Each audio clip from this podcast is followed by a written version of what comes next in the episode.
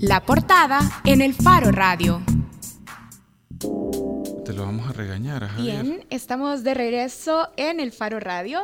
Ya escucharon la voz de uno de nuestros invitados. Aquí está con nosotros Waldo Jiménez, director de Asuntos Económicos y Sociales de la NEP. Hola, Waldo. Hola Karen, hola Nelson, un gusto estar acá con ustedes. Buen provecho a quienes nos escuchan a esta hora. Y bueno, y como ya, ya estaba diciendo Waldo, también estamos esperando que se incorpore Javier Argueta, director legal de la Asociación Nacional de la Empresa Privada, ANEP. Bueno, algunos elementos de contexto para empezar esta entrevista. La discusión por una ley general de agua no es nueva en nuestro país. Desde 2006, el Ejecutivo de Antonio Saca y su Ministerio de Medio Ambiente, entonces presidido por Hugo Barrera, presentaron una propuesta que entonces se quedó archivada en la Secretaría Técnica de la Presidencia. En marzo de 2012, el Ejecutivo presentó un anteproyecto que se entrampó en la Comisión de Medio Ambiente con la aprobación de aproximadamente 90 artículos. Pero también tenemos que decir que se han presentado otras propuestas a la Asamblea Legislativa. Estas propuestas, algunas han sido elaboradas por el sector empresarial, otras por organizaciones de la sociedad civil e incluso se ha elaborado una propuesta de institucionalidad elaborada por la UCA y la Iglesia Católica Salvadoreña. Como lo hemos estado atestiguando, dándole seguimiento a las noticias y a lo que ha estado pasando en la Comisión de Medio Ambiente, se ha retomado ahí la discusión de un anteproyecto en particular que entró en la legislatura pasada.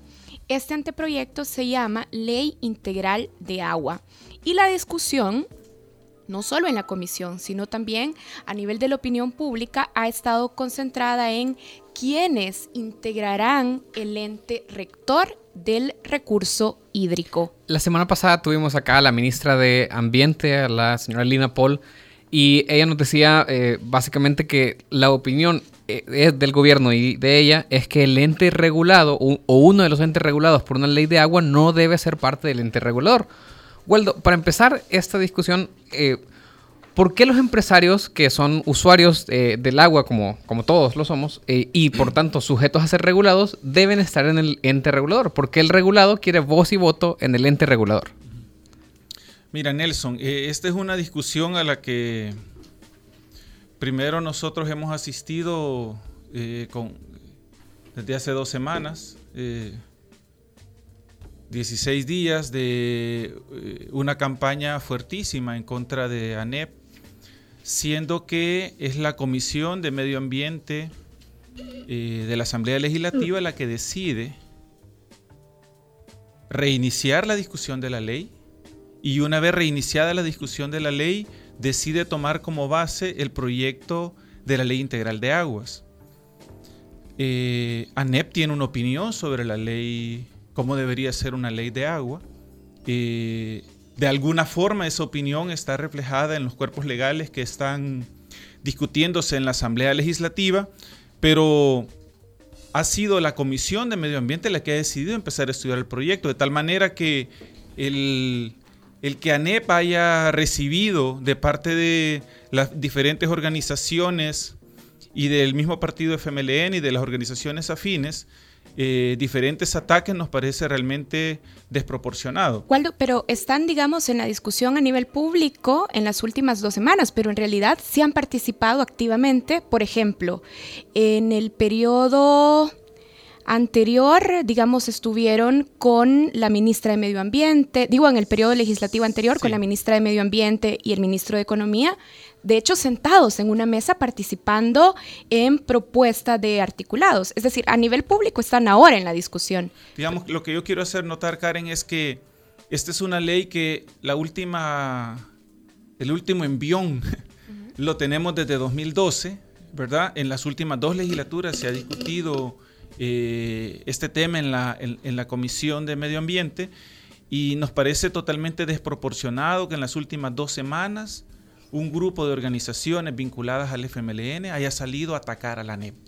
Y nos parece desproporcionado porque justo hace dos semanas fue cuando la Fiscalía General de la República sacó a luz el caso eh, de la corrupción o de la supuesta corrupción en el gobierno del presidente Funes. Nos parece totalmente fuera de lugar esos ataques. Pero a usted no le parece que es un tema... Déjame terminar la idea, sí, por favor. Hemos tenido en estas dos semanas cinco marchas, hemos tenido cualquier cantidad de tweets. Nunca, si tú acumulas lo que ha pasado en los otros años, hemos tenido en dos semanas la actividad eh, y concretamente la actividad de ataques en un periodo tan corto en contra de ANEP. Entonces, eso para empezar, nosotros nos parece que el tema no es el agua, el tema es ocultar el problema de corrupción del gobierno anterior. independientemente de... eso, eso quería decirlo en, primer lugar, ¿verdad? Ya, eso, justamente para volver a la pregunta, eh, porque hay siempre eh, un tema nunca se conoce en el país en el vacío, sino que siempre está rodeado de contextos y no puede ser una u otra interpretación de eso, pero eh, lo que le preguntamos, lo que iniciamos preguntando es, ¿por qué ANEP, por qué uno de los entes regulados quiere voz y voto en el ente regulador en esta propuesta que se discute en la Asamblea? El, el Estado se organiza de diferentes maneras y una manera de organizarse para prestar las obligaciones constitucionales que tiene el Estado es a través de ministerios, ¿verdad? Y tenemos una serie de ministerios. También el Estado se organiza a través de entidades públicas, que no son privadas, entidades públicas autónomas. La diferencia fundamental, digamos, haciendo una gran simplificación, cuando el abogado llegue me corregirás quizá, la diferencia fundamental es que en una entidad pública autónoma la, dirige no una persona, sino una junta directiva. Eh, y el sector privado participa en más de 20 juntas directivas para hacer Contraloría Social, para aportar desde su punto de vista eh, qué es lo que mejor le conviene a cada uno de los sectores. Y eh, en cada una de esas juntas directivas eh, buscamos siempre, ANEP, las gremiales buscan escoger siempre a las mejores personas. En el caso del agua, sucede de la misma manera. Necesitamos agua hoy y mañana, para todos. ANEP no cree que debemos entrar en el concepto, que el país tiene características para entrar en el concepto de racionamiento. Y nos preocupa que la ley que propuso el gobierno en el 2012 tiene enfoque de racionamiento. Entonces, después de muchas discusiones, ANEP lo que dice es debemos crear una entidad pública autónoma donde participe el sector privado para aportar su experiencia, para aportar su conocimiento, para hacer Contraloría Social. Y no es de Nelson la frase o la frase es correcta, digamos, y conviene y es, apropiada para explicarla. La frase de es que iba a estar el regulado. No, porque tiene una serie de inhabilidades y de características los que serían propuestos como directores de tal manera que no estamos sentando o no estaríamos sentando en la junta directiva de una entidad pública autónoma personas que son reguladas o personas que representan a regulados sobre todo porque... ¿A quién representarían los representantes que proponen NEP? los representantes que proponen NEP representarían al Estado. Es que yo no sé, mira, si Nelson, si a nosotros tres, nosotros tres somos privados, ¿verdad? En el sentido amplio, ajá. Sí, o sea, nadie nos ha nacionalizado. Eh, entonces, si a nosotros, si a ustedes dos les nombraran ministros, querría decir que el ministerio que está a su cargo eh, el faro ha pasado a tomar control. No, ustedes son ciudadanos, ¿verdad?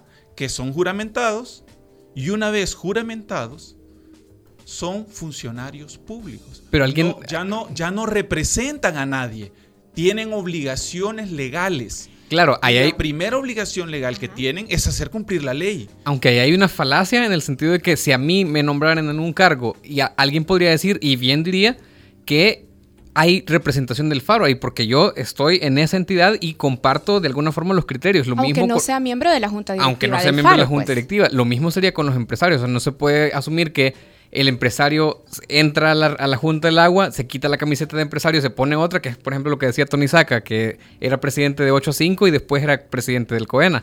No, no es exactamente, o sea, no funciona. Siempre uno tiene sus pensamientos, sus criterios y tiene representación de ciertos intereses. No es no, no es que uno pueda desprenderse totalmente del sector aquel que lo propone. Por algo lo propone. Sí, porque es capaz. pero porque representa o responde a ciertos eh, lineamientos, a ciertos criterios. O, tiene el voto de confianza pues, del sector que lo propone. No propondrían a, Tojeira, pues vaya, por decir algo. No, me, permítame que me ponga de ejemplo entonces. Yo participo de la Junta de Directores de CIGET. ¿Quién me propuso? Las gremiales del sector privado. Yo en la Junta de Directores de CIGET represento a los sectores regulados. No. Represento a las telefónicas, a las eléctricas, a las generadoras, a las distribuidoras, a las empresas de radio y televisión. ¿La represento? No. Yo estoy sentado en esa junta y mi representación, mi interés principal es que tengamos continuidad en los servicios mencionados al mejor precio posible. Ese es mi interés. Y yo estoy obligado a cumplir la ley de electricidad, la ley de telecomunicaciones, sus reglamentos, la ley de corte de cuentas. A mí, ANEP, no me dice qué debo hacer en esa junta de directores. A mí, los directores de ANEP no me dicen en qué sentido debo tomar las decisiones. no pueden. Pero, ese es un caso particular. Este es un caso particular. Podemos esperar lo mismo de todos los representantes del sector empresarial. O sea, puede hacer de ese caso particular suyo que está poniendo ahora sobre la mesa una inferencia a que todos los representantes de los sectores empresariales en las autónomas se van a comportar así, con independencia de quién los propone. Ese es el criterio con el que ANEP y las gremiales, según cada una de las leyes mande, eh, elige y propone candidatos. El criterio de que son independientes, y lo voy a decir eh, porque tiene consecuencias. Miren, los casos de hace unos años eh, del gobierno de Tony Saca y el caso más reciente del presidente Mauricio Funes, deben poner las barbas en remojo a todos los que ejercemos función pública. ¿Por qué? Porque al final cada una de las decisiones que tomamos está bajo el escrutinio público. Y será hoy, será mañana o será pasado mañana. Si alguien tomó una mala decisión, habrán consecuencias. Y por lo tanto, ANEP y las gremiales del sector privado no pueden ni deben darle una orden o buscar influir en un director, porque quien va a responder por las decisiones que tome es el director y lo va a responder con su patrimonio y personalmente si ha cometido un delito, va a ir a la cárcel. Ahora, Waldo, usted ha dicho en otros espacios de entrevista que ANEP quiere una autoridad hídrica que sea pública e independiente, en la que no tenga mayoría el gobierno de turno, porque este, decía usted, va a tener la tentación natural de usar el agua para sus fines políticos y electorales. Es decir, si hablamos del gobierno, usted, que, usted ve que podrían tener una tentación natural de utilizar el ente para sus fines políticos y electorales, pero no ve esta misma tentación natural en los empresarios. O sea, también podría ser que los empresarios terminen priorizando sus, sus intereses y administrando y gestionando el agua para beneficiar su propio interés de crecimiento y rentabilidad económica o el del sector que representan. Yo creo que el empresario tendrá ese interés siempre. Ahora, ¿quién está sentado en la junta directiva? ¿Quién estaría sentado en la junta directiva de agua? ¿Quién estaría sentado? Bueno, un representante del gobierno. Si fuera esta, si fuera esta propuesta, un representante del gobierno, dos de Comures, dos de ANEP. Entonces también tendrían tentación natural de utilizar el ente. De tal manera, lo, que ANEP ha propuesto, y ese es el acuerdo con el gobierno tomado después de tres, cuatro meses de reuniones, es una junta directiva de la Autoridad del Agua en la que ningún, ninguno de los que participan tenga control. Y el acuerdo que hay con el gobierno, teníamos reuniones coordinadas por el ministro de Economía, donde participaba la ministra de Medio Ambiente y su staff, y por parte de ANEP participábamos Javier Arquette y mi persona, el acuerdo es siete directores, donde tres los nombra el gobierno, dos comures, pensados como alguienes que tienen el enfoque de los consumidores familias, y dos del sector privado pensados como alguienes que tienen el enfoque de los consumidores empresas. De tal manera que garanticemos que haya agua para todos hoy y mañana y que no haya una eh, control y el mejor ejemplo, porque y, casualmente sucede en el mismo sector, digamos, el mejor ejemplo es ANDA. Eh, ANDA tiene seis directores, de los cuales cinco los nombra el presidente de la República. y aquí podríamos hablar, hacer solo un programa de toda la utilización política electoral que hace ANDA. Vaya, pero también, por ejemplo, tenemos casos donde ANDA justamente ha estado señalada por corrupción. Por ejemplo, el caso de Carlos Perla, que fue encontrado culpable, de hecho, por dar contratos a empresas de las que recibía soborno para recibir adjudicaciones. Es decir, y en la junta directiva de ANDA también entonces ya hay un representante privado. Sí, pero uno que es minoría. Uno de seis. Pero el corruptor seguía estando en el sector privado. Es decir, ¿por qué, deberíamos? Porque eran empresas que ah, pagaban sobornos para recibir licitaciones. Pero lo que quiero decir es, ¿cuál es el problema? Yo no sé, yo no recuerdo exactamente si junto con Carlos Perla estuvieron involucrados el resto de la junta directiva. No recuerdo, habría que investigar y sería interesante saber quienes, además de Carlos Perla, estaban involucrados en los actos de corrupción. Pero ANDA es un buen ejemplo y si tú dices Carlos Perla o puedes decir cualquiera de los presidentes de ANDA, ellos tienen el control de la autoridad. El gobierno tiene el control, el gobierno de turno. Entonces, eso es lo que desde el punto de vista del sector privado no debería suceder que el gobierno de turno tuviera control. Es más, fíjate que el argumento... Y en esta posición no tendrían control eh, la empresa privada junto a, los representantes de comunes, que como sabemos es una representación que tiene mayoría de derechas. Fíjate que el acuerdo con, el gobierno eh, dice que Comures va a elegir a dos directores y como existen esas dudas como la que tú acabas de plantear, dice que lo eligen con el 75% de los votos.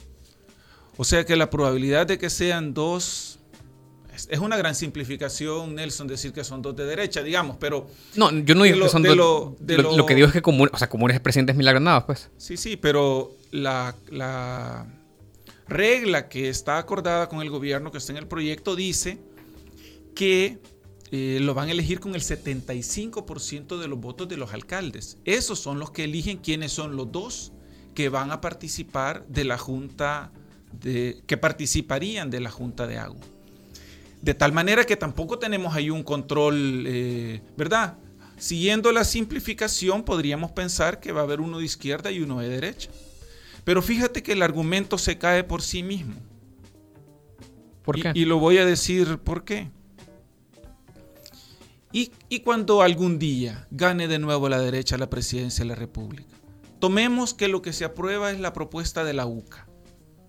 La UCA dice cuatro, cuatro ministros, más uno de Comures, más dos de la sociedad civil. Entonces, si hacemos la lógica que de Comures va a llegar uno de derecha y van a haber cinco ministros, pues el gobierno tiene cinco de siete. Y si son cinco nombrados por un gobierno de derecha, bajo los argumentos que se están planteando, pues serían cinco privatizadores. Y entonces quiere decir que el Estado, y, ahí estaría administrando el Estado, que es el argumento principal de quienes esgrimen de por qué ANEP no debe proponer directores. ¿Cuál es el argumento principal? Que los nombrados por ANEP son privatizadores. Y como dicen allá afuera que ANEP es igual que Arena, ¿verdad? No lo es. Podríamos pensar, ANEP es un partido político que tiene unos intereses y ANEP tiene otros intereses. Pero ANEP no es igual que Arena. Por supuesto que no. No, tienen, no comparten muchísimos de los mismos intereses y los mismos principios. Principios sí, pero otra cosa, una cosa es decir que son iguales y otra cosa es decir que tienen principios similares. Que cuando tú ves, ese sería para otro programa, cuáles son los principios que dice tener Arena y cuáles son los principios bajo los cuales ha actuado Arena. A lo que me refiero es que tiene, intereses en común. Por eso, entonces supongamos que ese argumento es cierto quiere decir que tendrías una junta privatizadora, electa por el pueblo. El argumento no tiene sentido, Nelson. Pareciera que tiene sentido porque es popular, porque hay instalada en el ideario de los salvadoreños de que las empresas son malas, son explotadoras, son tal, son no sé qué, y que por lo tanto hay que estar en contra de las empresas. Aunque ahí, en, en ese argumento, en esa lógica, hay una diferencia fundamental y es que a los representantes de nombrados por el Estado uno como ciudadano les puede exigir a los representantes de la NEP o propuestos por la NEP ¿Cómo les vamos a exigir? O sea, ¿con qué facultad? A todos se les puede exigir si, claro, si claro, cumplir la ley. Pero el, funcionario del Estado... la, primera exigencia que tiene un funcionario es cumplir la ley. Es más, fíjate que nosotros eh, evaluamos a los funcionarios, o, o se les exige cuenta a los funcionarios, básicamente si robaron o no robaron. Pero, ¿dónde está la auditoría social? Si el funcionario hizo bien su trabajo o no. ¿Dónde están nuestros cuestionamientos sobre los funcionarios capaces o incapaces. A funcionarios que han tomado decisiones terribles que tienen consecuencias en el mediano y largo plazo. Por ejemplo, en el tema de pensiones habrían unas consecuencias dificilísimas. Aunque no se le puede, eh, no se le puede decir que solo los funcionarios tienen eh, responsabilidades en cosas que se han manejado mal. Vaya, a mí en el, en el tema del agua lo que se me viene a la mente es que ya tenemos precedentes de proyectos que se han manejado en el que se han involucrado grandes grupos empresariales, por, ejemplo, Grupo Roble o los dueños del club de golf El Encanto se involucraron en un proyecto que era el Fidro con el ejecutivo de Tony Saca y el de Mauricio Funes junto con Anda.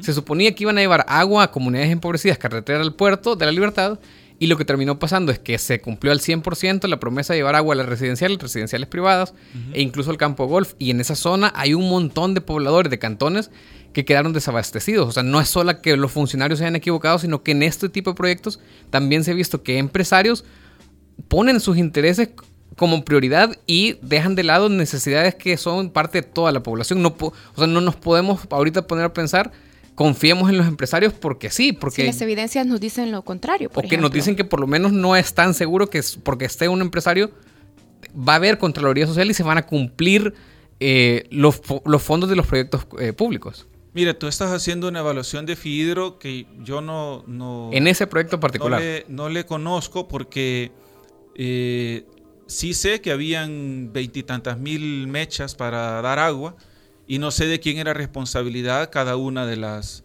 de las partes y no sé cuánto es la responsabilidad de ANDA y no de los empresarios de que la gente en esos sitios no tenga agua. Lo que sí es cierto es que yo tengo, eh, Nelson, 19 años de trabajar ahí en, ahí en ANEP. Eh, en ese tiempo han pasado más o menos un, centenar de, directores propuestos o nombrados por el sector privado en más de 25 entidades autónomas y a la fecha nosotros no tenemos ni un caso de directores nombrados por el sector privado, porque tú lo que estás cuestionando son a los empresarios. ¿Verdad? Estoy cuestionando que en proyectos en los eh, que hay Contraloría Social, como estamos utilizando el término, de empresarios, tampoco es cierto que se haya beneficiado toda la población y en ese caso particular se ha beneficiado a los empresarios. Por eso, pero tú estás cuestionando a los empresarios. Ese podría ser otra discusión pero aquí no, aquí no estamos hablando de los empresarios, aquí estamos hablando de personas nombradas por el sector privado en las juntas directivas de las entidades autónomas, que pueden o no ser empresarios. Esas personas, que yo he conocido más o menos a un centenar de ellas, han hecho bien su trabajo, han cuestionado, te podría poner, podría, no, no debería poner ejemplos de casos delicados, en los que los representantes, los directores que han sido nombrados al actuar ahí, han actuado incluso, te pongo mi ejemplo, yo tengo más de un centenar de juicios en la sala de lo contencioso, porque decisiones tomadas por el superintendente que han llegado a la Junta para que conoce casos de apelaciones, las hemos estudiado, las hemos revisado y Hemos ratificado la resolución del superintendente, en algunos casos son multas para las empresas en cuestión.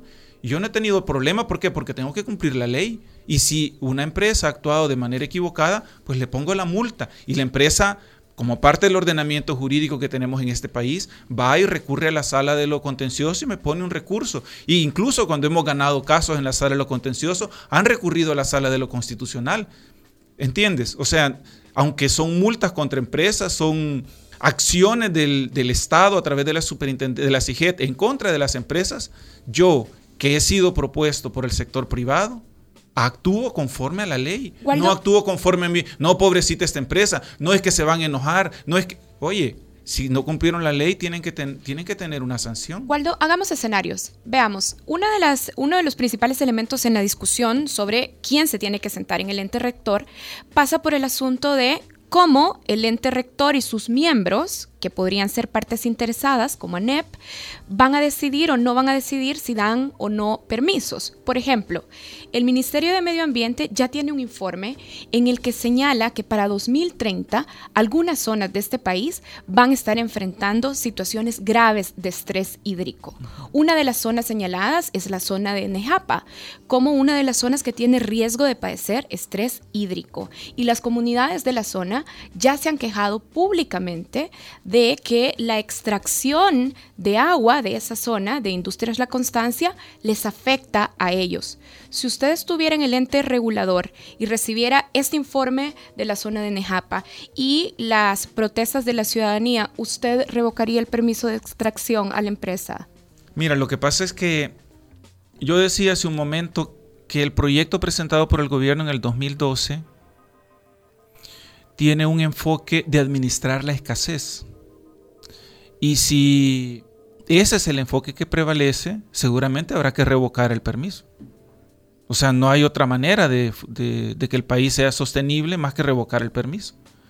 Pero resulta que el enfoque correcto, que es el que nosotros proponemos, que es el que está incluido en las leyes en las que nos hemos visto involucrados, tiene un enfoque de tener suficiente agua hoy y mañana para todos. Naciones Unidas dice que nuestra región es una de las regiones más vulnerables ante el cambio climático, precisamente con el recurso agua, por ejemplo. Y justamente por eso es que necesitamos tener ese enfoque. Pero ese Todas las proyecciones, no dicho por el gobierno, sino por organizaciones internacionales. Karen, todas las proyecciones sobre el recurso hídrico en El Salvador a 20, 30 y 50 años no dicen que en El Salvador va a haber menos agua.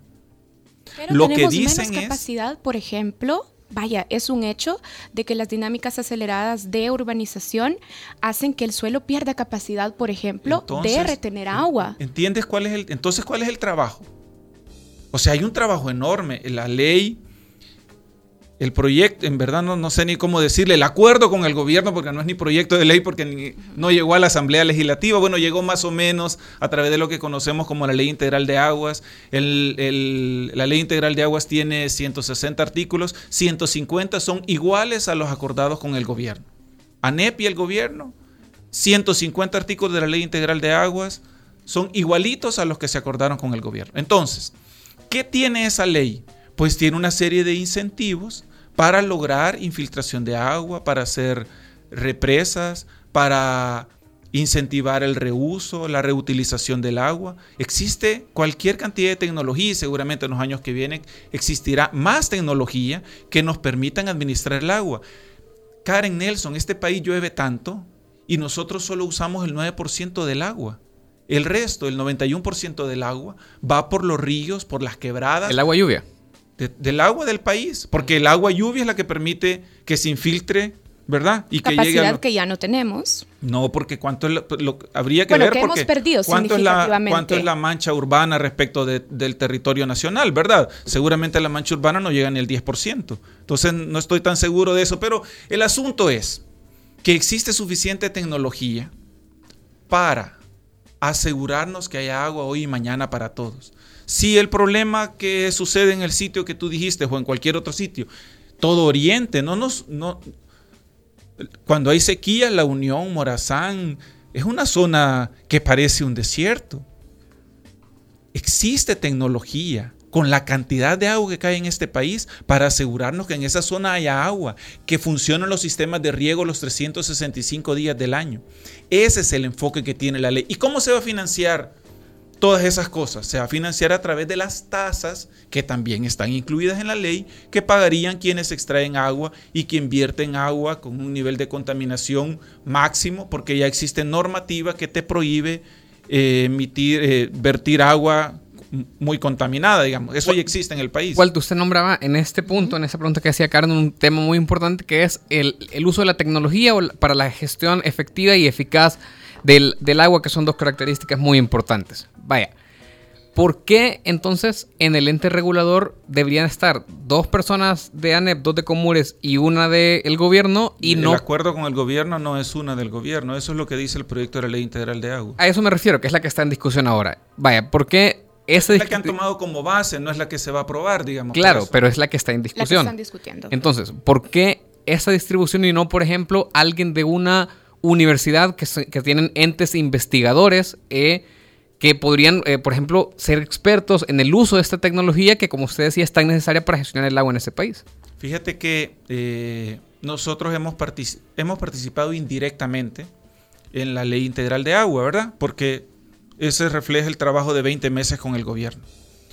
Pero las gremiales del sector privado, después de que el gobierno presentó su ley en el 2012 y nos dimos cuenta que la Asamblea no nos iba a hacer caso, las gremiales presionaron a ANEP y coordinamos eh, la elaboración de una ley que presentaron las organizaciones de regantes y por eso se conoce como ley de los regantes. La ley de los regantes tiene un representante de las universidades, uno nombrado, propuesto por las universidades. El gobierno nos dijo en las reuniones, en esos 20 meses de reuniones, que ese de las universidades era un privado y entonces daba lo mismo que, o sea, no va a llegar como científico, sino que va a llegar como privado. Y entonces el gobierno dijo, ese no va, no lo podemos incluir. Pero ahora lo que ha quedado es, o sea, eh, mi pregunta también va... De, nuestra parte, esto, estamos, a ver, de parte de ANEP ya hemos incluido en la propuesta que las universidades propongan y nombren un director. Es porque nos parece que la ciencia y la tecnología debería partir de la, del conocimiento científico que tienen las universidades. Totalmente de acuerdo contigo. O sea, no es punto de honor que sean en esta propuesta, si quedara así los cinco, no es punto de honor que sean dos de ANEP, sino que ustedes estarían de acuerdo que fuera uno de ANEP y uno de universidades regreso al, tema. ANEP no está... Yo sé que no está votando, pero estarían de acuerdo. La pregunta es si estarían de acuerdo. Está, eh, no se ha manifestado a favor de la Junta de Cinco. ¿Y, qué piensan de la Junta de Cinco?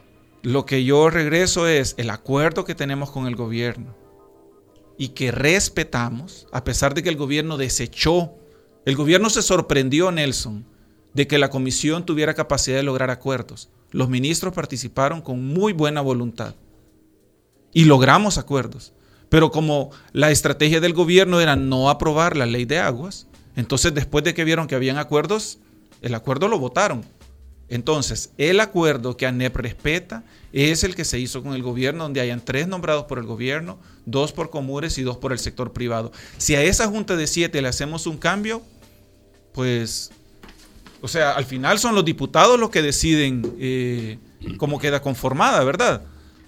ANEP va a estar siempre dispuesta a conversar, a conversar, a conversar. Nunca nos cansaremos de conversar.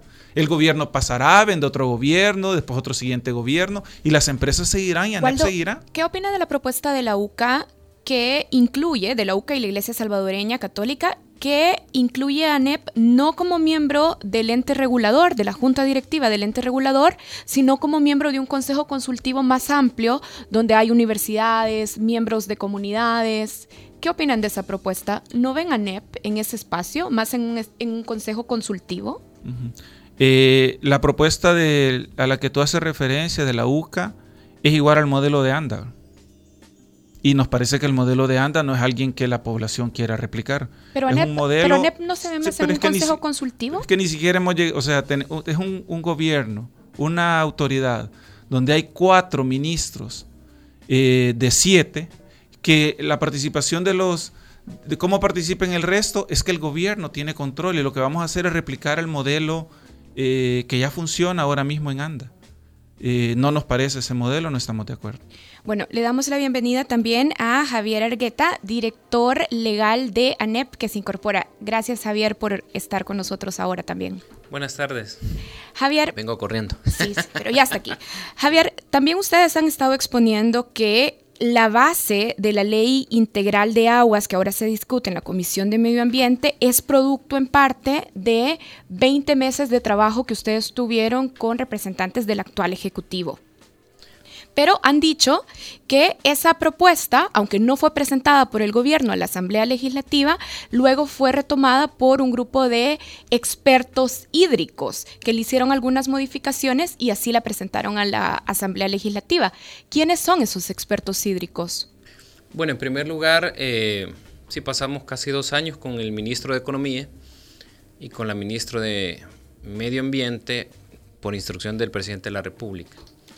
Lastimosamente el proyecto se cayó a partir de unas presiones que hicieron organizaciones y el mismo partido FMLN. Pero básicamente el proyecto tenía casi el 90-95%, 90% de la ley propuesta por el gobierno. Hay cinco proyectos de ley. La del gobierno, la del foro de agua, la de eh, los regantes, la de los expertos y algún otro por ahí. Entonces, el 90% de los temas entre el objeto, eh, que es una ley de orden público, es una ley de interés social, es una ley donde la prioridad es el consumo eh, humano y las prioridades de la industria quedan como en quinto lugar, la agricultura como en cuarto. Es decir, siguiendo las sentencias de la sala de lo constitucional, donde el agua es un derecho humano, es un derecho fundamental. Eh, básicamente, eso es lo que habíamos consensuado. Y eh, como muy bien explicó Waldo, me imagino, el tema de la, del ente rector estaba diseñado a partir de que el sector privado presentara tres personas, propusiera, porque ese es un tema que es bien complicado, pero ah, cuesta eh, penetrarlo en la sociedad, en la mente, es decir, en el sentido de no son representantes del sector privado.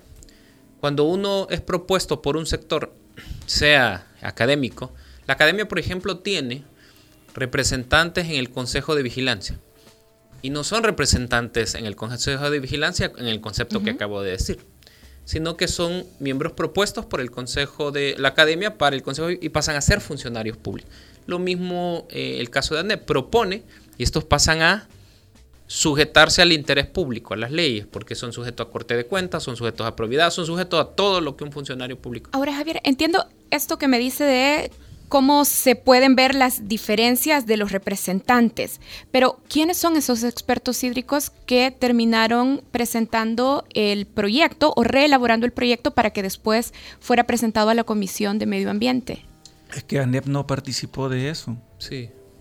O sea, cuando tú me pides, cuando tú le pides a Javier una, una, le haces esa pregunta, no, o sea, no lo presentó ANEP. O sea, yo entiendo que son personas, en todo caso, si es viable digamos, no, no, no sabemos exactamente, pero son personas que se atribuyen algún conocimiento en todas las ramas de hídricas. Son ingenieros, son químicos. Pero ustedes tampoco saben quién los contrató para hacer esa reelaboración. Nosotros hicimos pública la, la ley. En verdad la ministra la hizo pública. Nosotros también, pues la ministra fue la primera que la hizo pública. Pero pues, es válido. La verdad es que todo anteproyecto debe ser público. Todo anteproyecto debe ser público y sobre todo hay una sentencia en la sala que ha dicho que la sociedad debe de saber qué es lo que se está discutiendo. Entonces, estas personas entendería yo que agarraron el proyecto y la modificaron. Eh, el proyecto no varía mucho más allá del tema de la representatividad. Nosotros queríamos... Pero ustedes tampoco saben nombres, por ejemplo, o sectores que promovieron esa reelaboración del anteproyecto que ustedes habían trabajado. Yo lo que he visto algunos perfiles de presentación es que son unos ingenieros químicos. Eh, entendería que hay una persona que ha estudiado hasta en Alemania el tema hídrico, ha estudiado hasta en Australia. Eh, pero más allá de eso no, no, no, no, no conozco. Y esto es importante porque la Asamblea Legislativa, creería yo, debe de llamar a todos los actores, entre ellos las comunidades, entre ellos las iglesias, la academia, la UCA, eh, la, principalmente los usuarios. Con Waldo platicábamos la vez pasada que las juntas de agua deben de tener una alta participación en la elaboración de la, de la ley. Yo creo que un partido de gobierno no se debe de asumir, no se debe de agarrar todo el tema de, de pleito, digamos, porque vamos a ver, aquí hay un tema importante que se menciona. El año, la legislatura pasada tuvieron la oportunidad de aprobar la ley, con los votos que tenían y no lo hicieron. Hoy que se discute la ley, bueno, el año pasado, si te recuerdas, habían manifestaciones porque no se aprobaba la ley.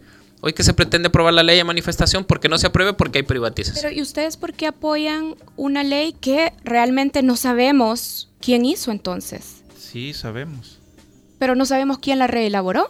Pero eso es importante. Pues claro que es importante saber quién reelaboró una ley. ¿Por qué? Porque, depende de quién sea. Claro. claro pero, la ley es pública, el, 150 artículos, nosotros lo hemos analizado, 150 artículos son iguales a los que Vamos se a ver, trabajó yo, yo con sí el creo, gobierno. yo sí creo que también es, es importante, hombre. por- vamos a ver, el- la gente que lo elabora tendrá alguna finalidad y, y sí, por eso estaba diciendo yo Claro. de que es necesario que lo llamen.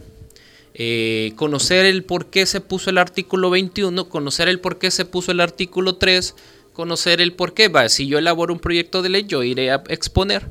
Yo sí creo que es importante, en, en la línea un poco de ustedes, de que la Asamblea haga ese consenso y verifiquemos nosotros por qué el artículo tal.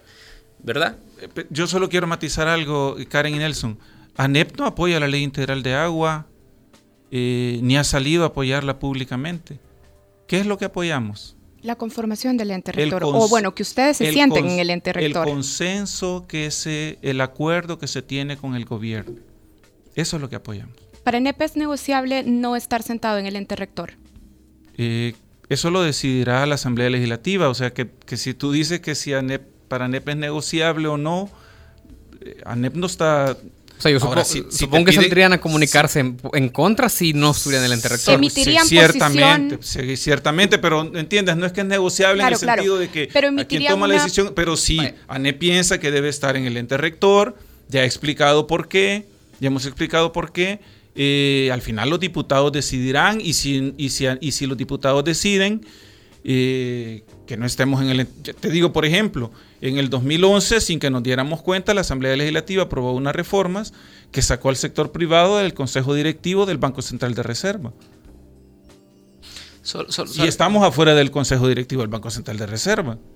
solo tal vez mencionar algo. Yo tengo una pregunta porque tenemos muy poco tiempo. Javier, a mí me gustaría conocer. Vaya, el, el- el candidato presidencial pre- eh, de Arena, eh, Calleja, ya dijo que. En, en- en- en varios mensajes dijo que los diputados deben escuchar a la población y que el agua debe manejarla el Estado. ¿Cuál es su.? o sea, me gustaría saber su opinión respecto a esto. ¿El, el agua la debe manejar el Estado? Hay una confusión de dos temas ahí. El Estado, de parte del candidato. eh, claro, de parte de quien se pronuncia, ¿no? Eh, el Estado, primero, es una autónoma. eh, porque se ha insistido que lo administran privados, no es cierto, pasan a ser funcionarios dentro de una institución oficial autónoma, son entidades descentralizadas eh, por servicios.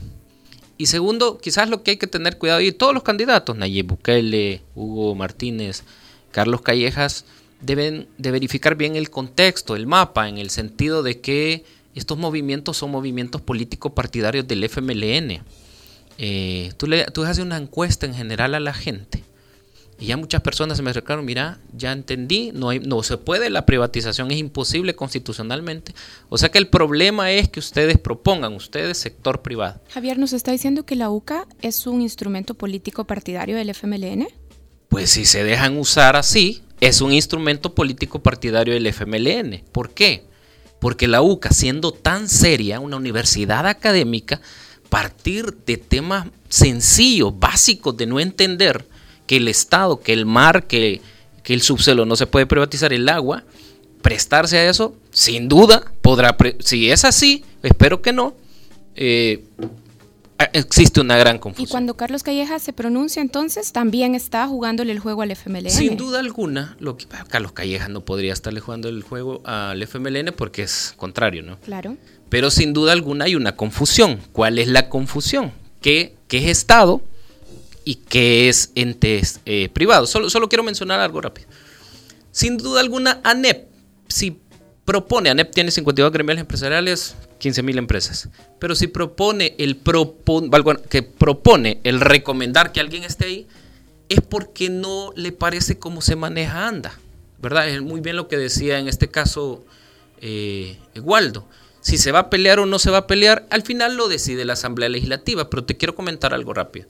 La sentencia de la Sala de lo Constitucional, la 523-2012 y otras, donde se ganaron los amparos, dijo que esos modelos de propuesta que tenían actores como la academia, las comunidades, el sector privado, daban independencia al Estado. Porque no parto yo de que fui puesto por el presidente de la República, sino que parto que fui, propuesto por un sector y pasé a ser funcionario. Eh, entonces, en ese sentido, yo creo que tanto los candidatos, eh, estamos hablando de Carlos Callejas, de Hugo, de, de si es candidato Nayib Bukele también, de la academia, siendo tan seria, en este caso la UCA, deben de analizar más los temas políticos partidarios que se lanzan y que al final el desgaste es para la, todos los ciudadanos. ¿Por qué? Porque a todos nos surge una ley de agua. A todos nos surge una ley de agua, incluyendo al FMLN, incluyendo a los ciudadanos, incluyendo... Y ojalá que eh, este tema se supere y se salga de la parte política partidaria para que se pase lo técnico.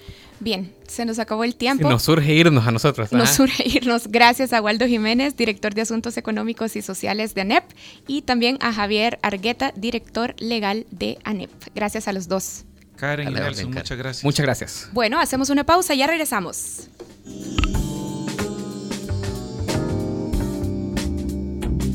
El Paro Radio. Hablemos de lo que no se habla. Estamos en punto 105. Porque tú lo pediste, ahora la mejor aseguradora está más cerca de ti. CISA. Para tu mayor comodidad, hemos abierto dos nuevas agencias de CISA. Una en Paseo General Escalón, número 3551, contigua Agencia Caribe de Banco Cuscatlán, cerca del Salvador del Mundo. Y otra en Santa Ana, en Avenida Independencia Sur, Autopista Bypass, contigua Agencia de Banco Cuscatlán. En ellas te ofrecemos todos nuestros servicios. Más fácil, cómodo y seguro. CISA sí paga. Consulta teléfonos, horarios, servicios y más información en www.cisa.com.sb.